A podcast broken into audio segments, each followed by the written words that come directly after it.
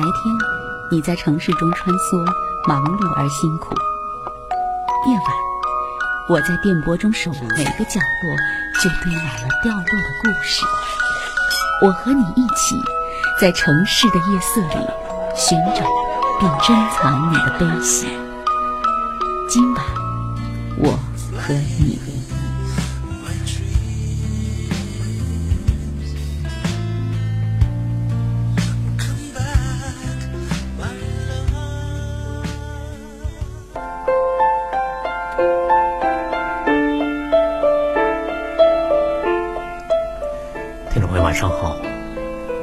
调频一百点六中波幺幺二五，每天晚上的二十二点到二十三点，主持人亚欣的问候会在今晚我和你节目当中响起。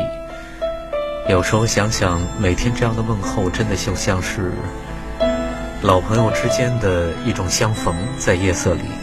因为很多时候呢。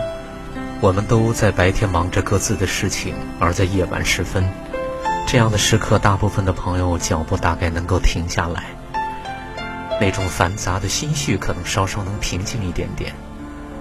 人有时候在繁忙之余，真的渴求着闲散；在忙碌之余，又渴望着一种放松。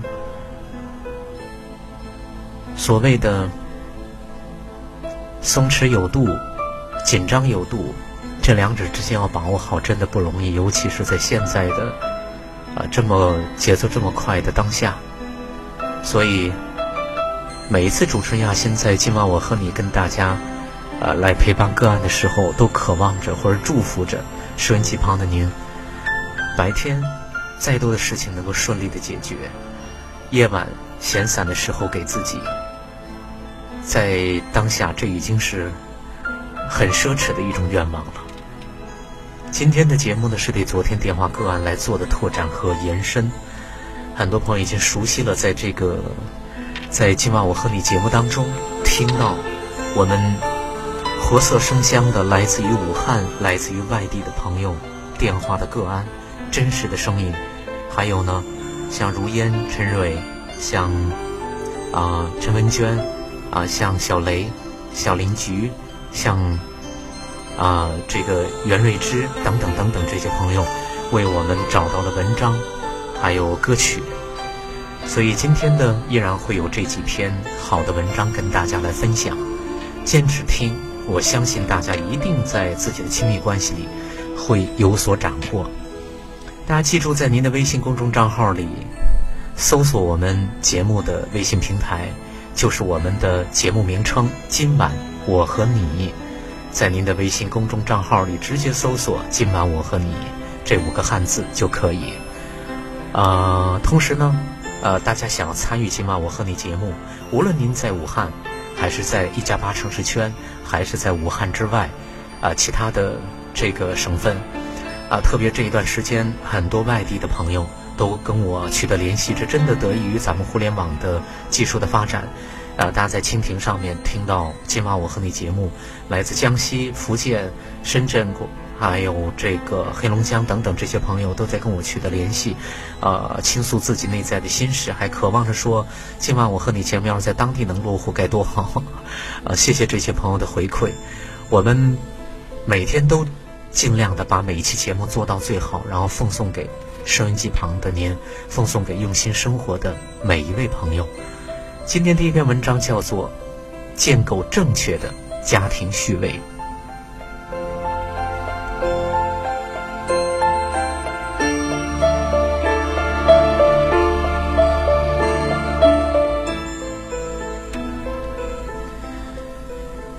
在心灵成长的路上，切记不要因为自己心灵成长了。就带着优越感回去批评他们，指责他们。你现在这样的年龄，知道哪里对哪里错？请问你的父母，他们知不知道哪里对哪里错呢？你不是那个应该指出父母错的人，而是那个只能爱他们的人。这才是正确的爱的序位。我们再放眼望去。很多大户人家的日子兴旺发达的过起来了，那种幸福其实也是你要的幸福，子孙昌盛，父母安享。那种幸福是媳妇儿有媳妇儿样，老公有老公样，孩子有孩子样，爹妈有爹妈样。你只需要做你该做的样儿就可以了。你不需要是你父母的导师、领导、批评者、观察者，你有你的序位。女人也不必当男人的领导、导师、观察者，除非他需要你这样。现在在你头脑中构架出一个家庭的序位了吗？那我们就再次落实一下。先说老公有老公样，你要努力工作，积极进取，自强不息。同时，你也是家里最正气、最正直、最正义的代表。自你之下，谁有问题，你都要直接说，直接领导。你老婆有什么问题，指出来让她改。你有什么需求，说出来。你是一家之主，你接受来自父母的无条件的爱，你接受来自妻子的无条件的爱和支持，你接受来自孩子的无条件的爱和支持，而且你掌握着这一切的节奏，你被尊敬，你起正念，你改掉家里其他人的缺点，你像火车头一样。带着这个家朝前走，你在小事上没有挂碍，你不纠结细节，你用你的阳光照亮这个家，接纳一切，看待家里发生的事情。你心里要有一句话：哎，这挺好的，差不多就行了，都不错。我是说，保持你的正面，保持你的正直。现在有太多老公被老婆的纠结给影响的失去了力量，哄啊，忍啊，最后都从了，老公从了，服了，这不是正确的家庭序位。如果颠倒序位，家庭就会不幸福，孩子也不会好。对一个女人来说，你自己应该知道怎么做，不管你是谁，比如你职位高。赚钱多，但你也不可以凌驾于你丈夫之上。对一个家庭来说，你要起的作用就是营造温暖、幸福、安全的感觉。你知道，在这个家庭系统里面，一个女人要能站在爱的虚位上，她就是爱的源头。请你体会那种质感、温柔、安全、可靠、祥和、幸福的感觉。做对了，你自己心里会很柔软、很弹性、很质感。请你体会那种能量，那种包容广博的格局。请你把能量往自己身上收一收，滋养老公，滋养孩子，滋养这个家族。你能感受到吗？你的能量那一大团，那爱，那圆润。那质感，你能体会吗？对，那就是你，你就应该是那个样子的。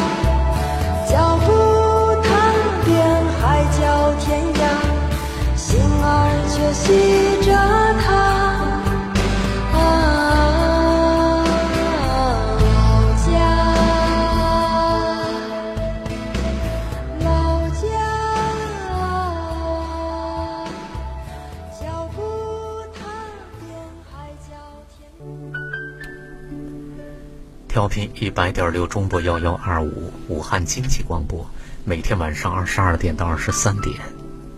今晚我和你节目依然是主持人亚欣在这里。夜色当中的守候，把这些温暖的文字，真的是非常有帮助的。这些文字，给忙碌了一天的您，同时也是给昨天参与电话个案的那位男性朋友的一种支撑。但愿他和他的妻子能够一起再来听。第二篇文章要感谢如烟，呃，听到节目之后写了一篇文章，《男人请归位》。这几天在朋友圈看到一篇文章，是说中国男人病得不轻，其中第一大病就是做忍者神龟。三十六计，逃为上计，逃到游戏里，逃到球赛里，逃到美剧里，逃到歌厅酒吧里，最后搞不好就逃到别的女人的怀里。不可否认，生活中遇到问题就把脑袋埋入沙中的鸵鸟男比比皆是，宁可露出屁股任人捶打，也不肯面对。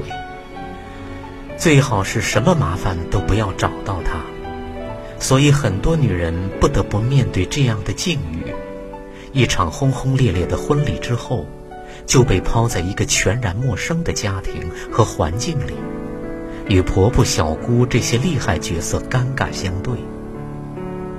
老公留给自己的，要么是不见人影，要么是坐在电脑游戏前脚步转身的背影。而男人们的挡箭牌，就是三个字：天下最大法，没办法。于是任凭女人们去各种斗法。问题就出在这办法这儿，似乎有问题就一定要找一个办法，找不到就无力，就瘫软，就退缩，就逃避。当我们的眼睛只是盯着外面的时候，我们就只有对问题、对别人做什么或者不做什么的选择。其实，在家庭能量系统里面，各归其位，站对自己的位置，就是最省心、省力的最佳的办法。记得小时候搭积木吗？要把一块块的积木搭成一座房子。就是遵循平衡法则，把每一块积木放在合适的位置就好。只要有一块放错了地方，整座房子要么不完整，要么会倒塌。打积木容易，有说明书，有示意图，我们按图索骥就可以。但是我们从小到大学了车载斗量的各种知识。但我们的教育缺了最重要的一部分，就是如何去爱，如何去生活。家庭系统运作的基本规律和法则是什么？母亲和妻子是一个男人生命中最重要的女性。母亲是每个人的源头和来处，给了你生命；妻子是陪伴你终老的伴侣。即便中途分手，还是你孩子的母亲。所以在真的不懂不知的情况下，说起来做忍者神龟，埋头做鸵鸟，其实是无奈，也是一种慈悲。一方面，两边都得罪不起，站哪边都是错；另一方面，两边都爱，都不忍心去伤害。其实，在家庭能量系统里面。和搭积木和电游一样，也有自己的游戏规则，也就是内在的穴位法则不动声色的在起作用。要是男人们能够像投入虚拟的电游一样，按照家庭系统的序位法则，投身到关系和生活里，在热气腾腾、活色生香的生活中去通关，那真的是家庭之幸，国家之幸。其实这一场游戏比任何一种电游都更有挑战，更有趣味，更有价值和意义。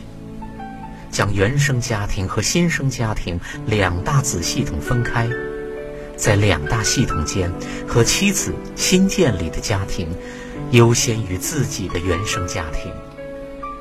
一旦结婚生子之后，生活的重心重点都应该放在和妻子照顾好自己的孩子，经营好自己的夫妻关系，过好自己小家庭的日子。当然，这并不影响新的三口之家继续孝顺与赡养双方的父母，让老一辈安享晚年的生活。男人的位置在原生家庭和新生家庭之间。是防风墙和防浪堤，是婆媳间不可缺少的缓冲带；而在自己的新生家庭里，是家里当仁不让的领头羊和主心骨，是带领者；在自己的原生家庭里面，则是在父母之下的第二位置。不管父母关系如何，能力如何，都不要过多的介入和干涉。要安心待在子女的位置去爱父母。男人如果能站对这三个位置，家里基本上不会有太大的问题。至少已经有一个人给系统注入了非常稳定的一股能量，这样的注入和给予已经足够多，也不可能更多。在家庭系统里，不论男人和女人。父母和孩子都要各归其位，站好自己的位置，这是对家庭最大的贡献。婚礼上我们都说过“我愿意”这三个字的分量和深意，需要我们用一生去体味和践行。当我们真正心甘情愿拿出这份愿意，踏踏实实的服务自己出生的家庭系统。安安心心服务自己选择的缘分，我们才真正体悟出海灵格老先生所说的沉浮，内心会生出感恩，也就窥见了所谓幸福的真正容颜和活着的美。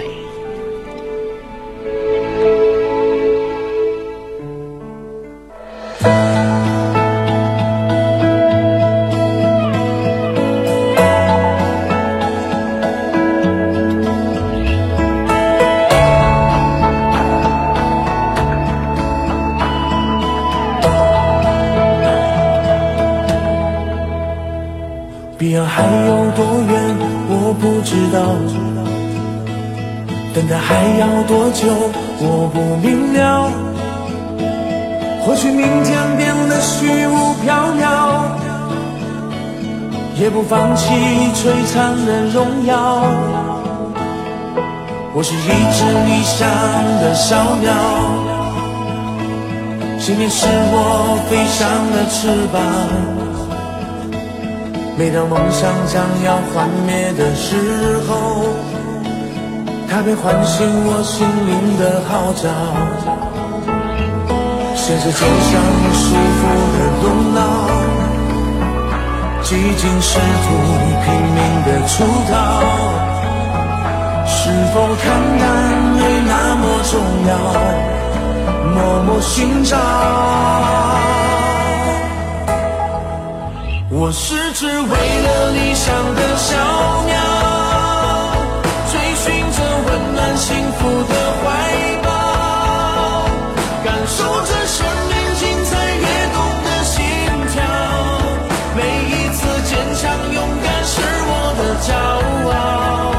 我是只为了理想的小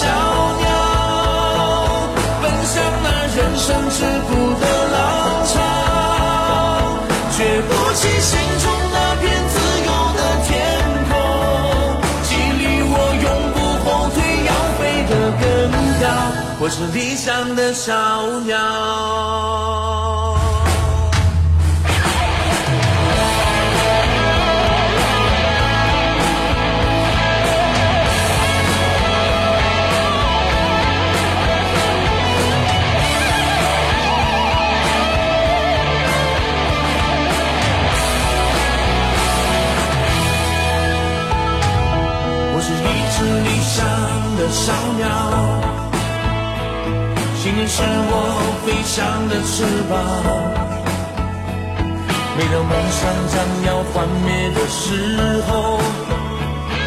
它便唤醒我心灵的号角。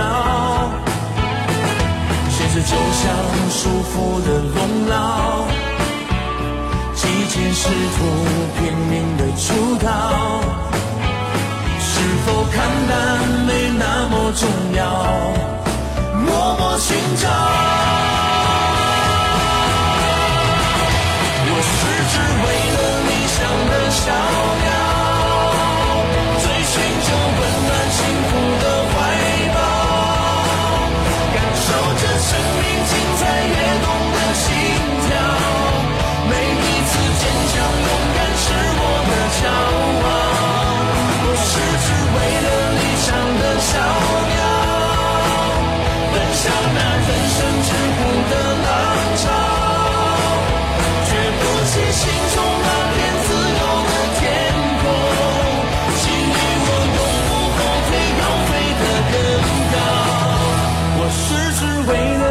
了理想的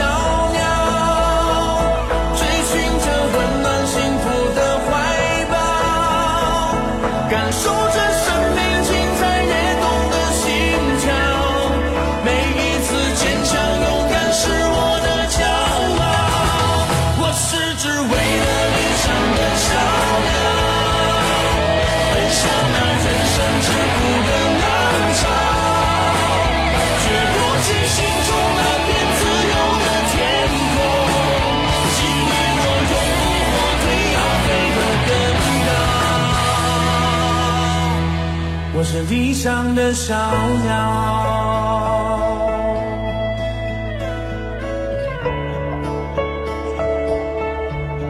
我是理想的鸟，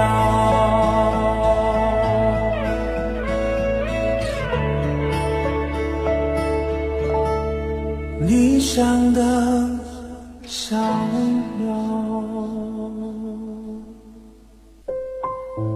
每晚十点。武汉经济广播，请在这里安坐，脱下一身繁重的奔波。今晚我和你，给你我最专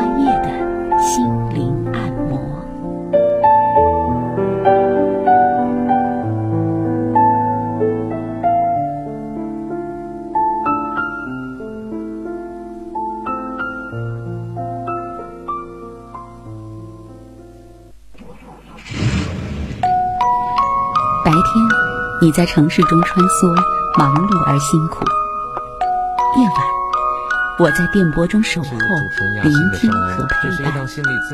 我们总是脚步匆匆，来不及收拾，这个城市每个角落就堆满了掉落的故事。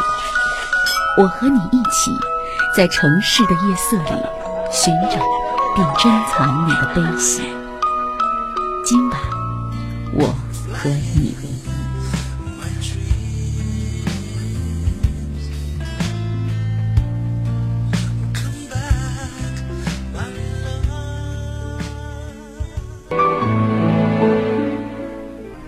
汉经济广播调频一百点六中波幺幺二五，每天晚上二十二点到二十三点，今晚我和你节目，主持人亚欣。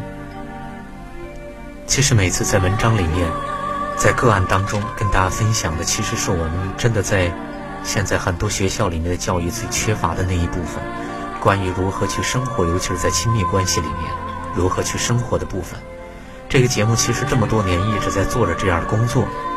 也许收听者并不是像，啊，真的印着如云，但是我想每一位用心听到今晚我和你节目的朋友，啊，都都会从这里面会得到很多的营养，因为个案还有文章都是我们生活当中的横截面，个案啊，文章的拓展又都是用心挑选出来的。第三篇文章，感谢如烟把我的。写的这个索引串成了这样一篇文章，遵循爱的序位法则，重新生活最省力。俗话说：“家有一老，如有一宝。”能够享受老人帮助和照顾的子女，无疑是幸运的。但是三代同堂、千代出来的婆媳、翁媳关系和关于第三代养育的观念冲突，会令很多人头疼不已。闹得家里鸡犬不宁。原生家庭和新生家庭住在一起的时候，一般都会牵扯到两个系统的序位问题，序位又牵扯到爱的通道和能量的顺畅问题。原生家庭和新生家庭出现冲突，很自然的，很多理论就提出要建立界限，但是家庭关系中的界限。不是你不犯我，我不犯你的硬邦邦的规条，不是你不仅要帮我，而且是要按照我的方式来帮我的霸道。界限的最终目的，不是彼此隔离、相互利用和冰冷合作，而是为了更好的爱和更深的亲密连接。关系是流动的水，真正的界限是看不见，但是真实存在着。是遵循家庭系统运行规律的内在的运作。原生家庭和新生家庭两个系统之间的界限，按照海灵格先生的说法，就是要遵循两大规律，也就是两大优先法则。第一个法则是新系统优于旧系统，在两个系统之间，新的系统。优于旧的系统，原生家庭和新生家庭相比，新生家庭有优先权。第二个法则是先到者优于后到者，在一个系统内部，谁先到谁优先。那么在新生家庭里，夫妻关系优于亲子关系；在原生家庭里，后进入的媳妇儿或者女婿就排在后面。优先并不代表谁重要谁不重要，只是次序上的先后。遵循这两大规律去生活，不代表生活里不会有冲突、矛盾和摩擦。就像河流不会一直都是浩浩荡荡、顺流直下，一样会有礁石、险滩和激流。但是河流的流向表面是河床和地势决定的，其实是引力在起作用。在家庭系统里，原生家庭和新生家庭发生矛盾的时候，按照系统法则，隶属原生家庭的成员是面对和解决问题的真正人选，或者是第一人选。比如新生家庭和丈夫的原生家庭发生矛盾，丈夫是新生家庭的第一代表，去和自己的原生家庭沟通；反之则是妻子。如果新生家庭和丈夫的原生家庭发生冲突，妻子站出来和公公婆婆、小姑子去面对问题，丈夫躲在后面或者干脆沉默不作为，这个家一定是乱了套、不得安宁的，因为违反了系统内的先到者优先法则，丈夫比妻子在丈夫所属的原生家庭系统出现的更早，反之。也是一样的。当丈夫外出工作，只剩妻子和自己的原生家庭父母和成员相处，当二者出现矛盾，那么父母给儿子电话，妻子给丈夫电话，就是再自然不过的事情。系统内的成员都在遵循，尤其是不自觉的在遵循系统运行规则，在运作。遗憾的是。大多是深陷婆媳矛盾中的妻子打进节目电话求助，难得有丈夫参与节目来倾诉和交流，想很好面对和解决，丈夫出来面对和解决才是遵循规律下的运作。即使人在外工作，但是系统中仍然不能缺位。如果丈夫以各种理由不出来面对和解决，采取鸵鸟政策。那么妻子会对他越来越愤怒，乃至会离婚；父母也会对他有怨言。夹板气的解决之道是主动面对和承担。回到新生家庭的内部，最易引起矛盾和冲突的就是孩子的教育问题。夫妻关系是家庭系统稳定的定海神针，是孩子的第一责任人。爷爷奶奶是因为与儿子的亲子关系进入这个系统，所以只是儿子媳妇背后的有力的帮衬，不必也不能取代孩子父母的位置和责任。而作为孩子的父母，一定要承认一个最基本的事实和真相：爷爷奶奶是自己请进来的，是这个系统请进来的，因为自己精力有限，力有不逮。需要有老人帮忙照顾孩子，所以要对一直付出的爷爷奶奶心生感恩和敬畏。即使是老人主动或者非要介入，大多数时候也是系统能量自然流动的结果。因为父母工作等原因导致的父母功能不全，爷爷奶奶看在眼里，急在心里，身不由己去补位。这样的补位是不得已而为之。本不是爷爷奶奶之责，所以更要对老人的付出要恭敬感恩。而教育理念的冲突，正说明爷爷奶奶补位补得很到位、很认真、很投入、很负责，才会有冲突。年轻父母更要透过表面的冲突，去看到付出和辛苦的苍老的生命，透过教育理念的不同，这外在的像。去感受那热腾腾、滚烫烫的爱。真正有慧眼慧心的人，能将这两股爱的力量聚拢，顺畅的给到孩子。而所谓教育观念上的不同，真的只是浮云而已。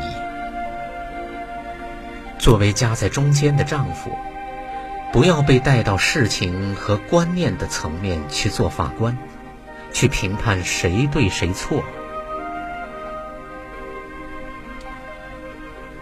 也不是去做说服妻子、讨好父母或者各打五十大板的调解员。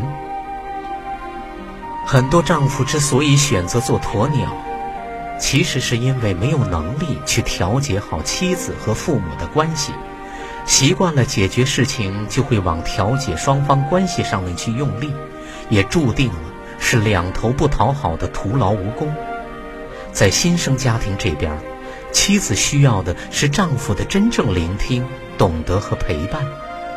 妻子表面和父母是教育理念的不同和冲突，其实内在表达的是对丈夫归位的呼唤。丈夫不在家，妻子直接和公公婆婆冲撞，少了丈夫这个安全的堤坝，会造成妻子内在种种的不安和不适。这个是很多丈夫以及公公婆婆不会关注到的深层次的情绪。把媳妇儿娶到家。并不代表系统就真的顺畅接纳了这个外来者，也不代表媳妇儿就真的融入了这个系统。所以，丈夫要尽可能的理解妻子的心情和感受，做妻子身边最懂她、最理解她、最会聆听她心思的人。爱妻子不是认同她的理念、她的行为、她的方式。不管是怎样的家庭系统和相处的模式，在系统内遵循时间先后顺序，以及系统间新系统优先于旧系统之外，尊老爱幼、长幼有序，系统成员彼此之间基本的礼仪和尊重等，和系统序位法则没有关系。属于生命与生命之间的美好相处，和生命本身内在的要求有关。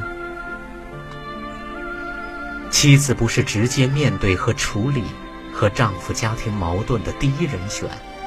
妻子可以不喜欢、不爱公公婆婆，但不代表妻子可以不尊重、不礼貌地对待自己的公公婆婆。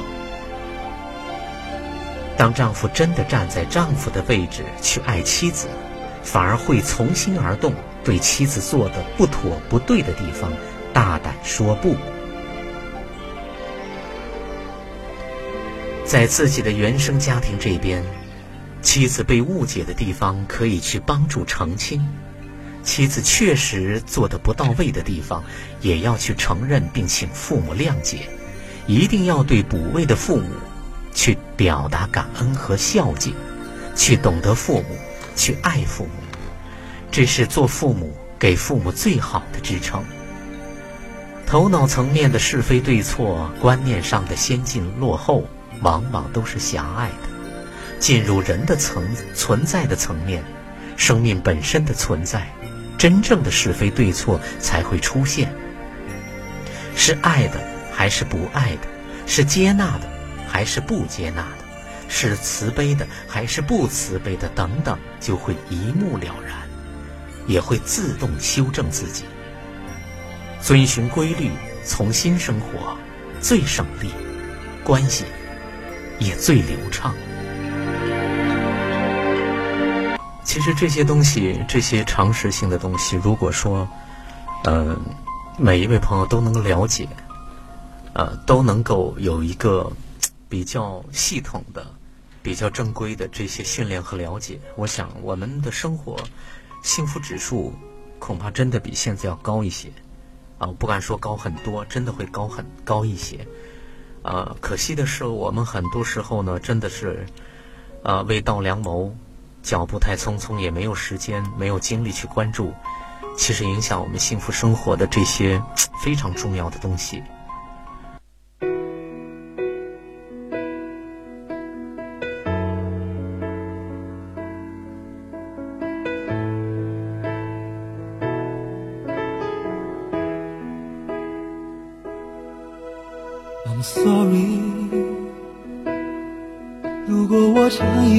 一句抱歉和玫瑰，能不能等靠近你，用拥抱换一个安慰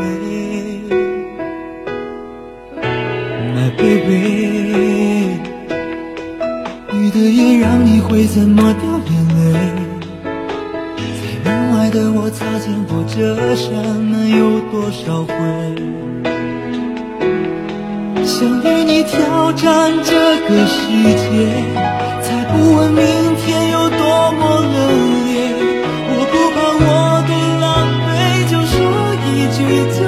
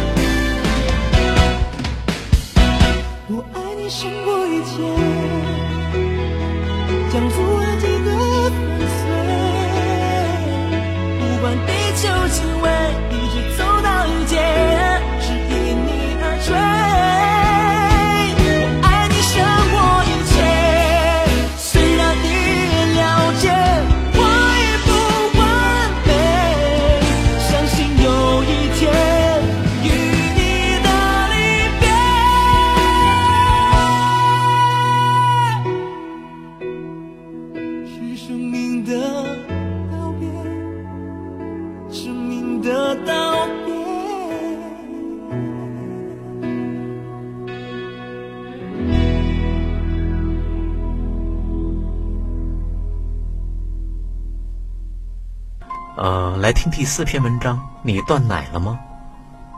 这里依然是武汉经济广播，今晚我和你节目的交流现场，我是主持人亚欣。A 女和她的一群朋友喝茶、吃饭、闲聊。朋友一说：“我和我婆婆已经三个月没打电话了，反正我不想打电话给她。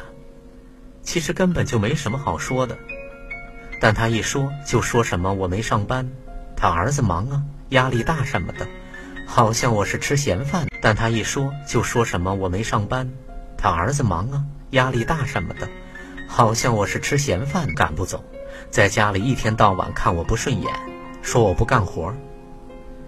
朋友三也说，就是就是，公公婆婆在这里总看电视，祖孙三个就电视迷，害得我儿子胖的要死，老公又不敢给他爸妈说什么。三个女人一台戏，这女人们你一言我一语，互相倒着苦水。A 女静静地听着，时而微笑的赞同，时而摇摇头，但始终没作声。朋友就说：“哎，你婆婆挺好，似乎没听你说她啥。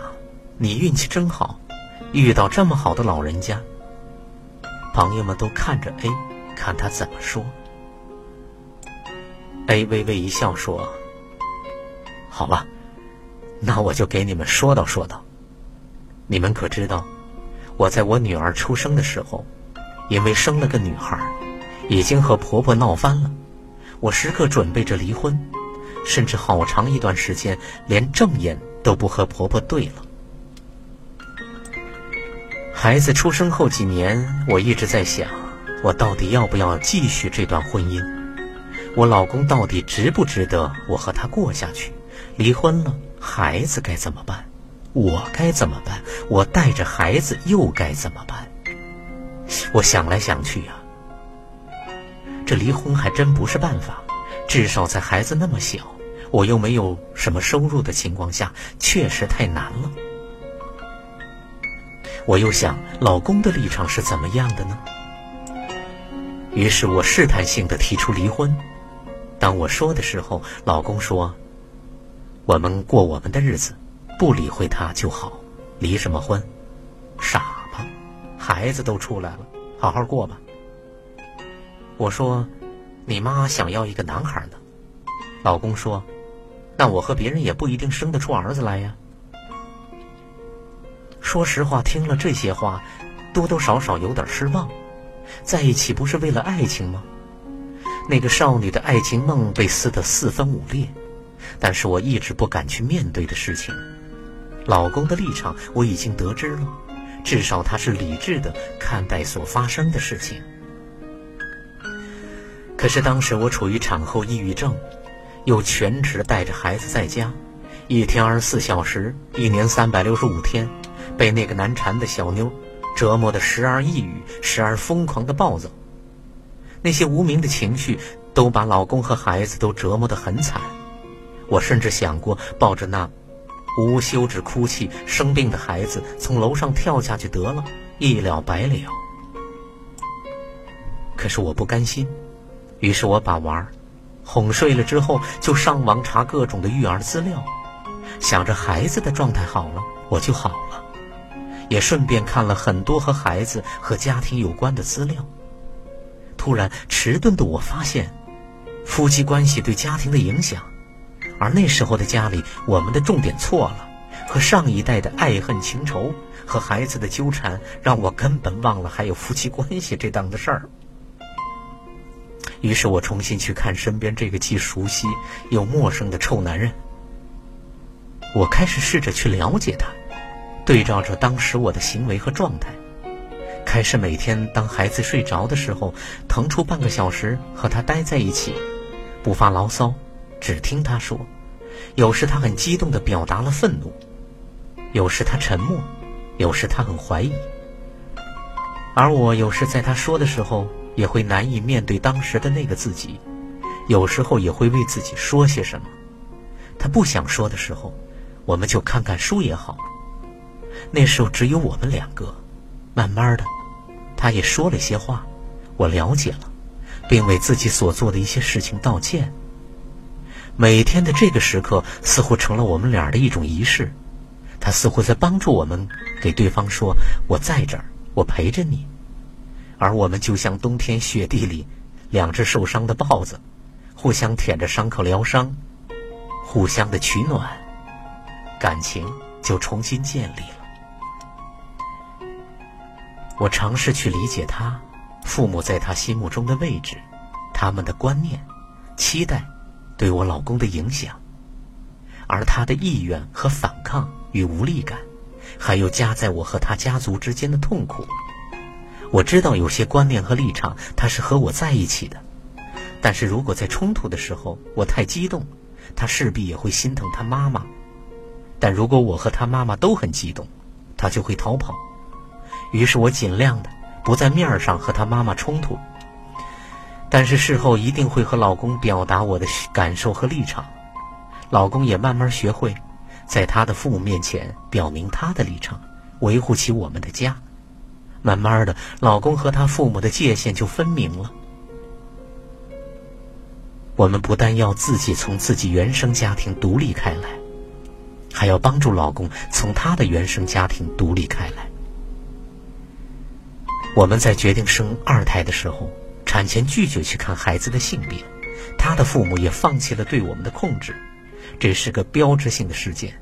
从此，老公就从他的原生家庭里独立开来。说到这儿，A 笑了，他看着朋友们：“你和你们的老公都断奶了吗？”一圈的朋友们听到这儿，都若有所思。叫我来巡山。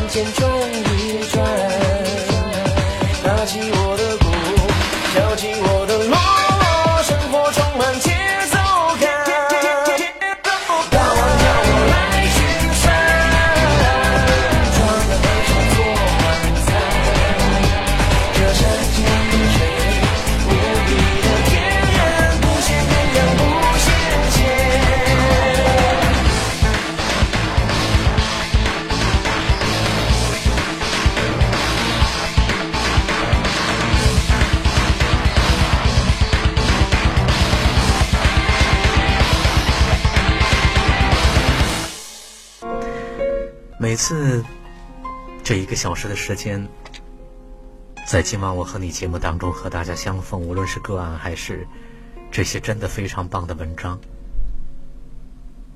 大家每天都在忙忙碌碌，可是我们回到自己的家里，回到我们的亲密关系当中，是否是能量、爱的能量都顺畅的流动着呢？还是说有很多的阻塞的地方？这些都需要我们去调整，该从哪儿调整？谁开始？我们每一个人又怎么去调整？这些非常重要的内容，没有谁教我们，但是有今晚我和你心灵成长团队，我们在一起，我们一起来调整它。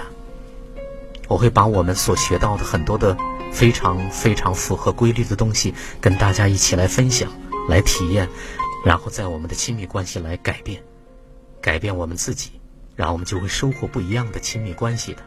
欢迎大家加入我们这个大家庭里面来，大家把您的姓名发送到我的手机上，幺八九八六零零四四零六，幺八九八六零零四四零六，把您的姓名发送到我的手机上，告诉我，我们在二零一六年重新集结的时候，我们就会电话您。啊，希望有更多的朋友加入进来，学到这真正重要的东西。幺八九八六零零四四零六，啊，心要是一动，赶紧发过来。好的，接下来是另外的重要的节目，另外的精彩的内容。这里依然是武汉经济广播，不要离开。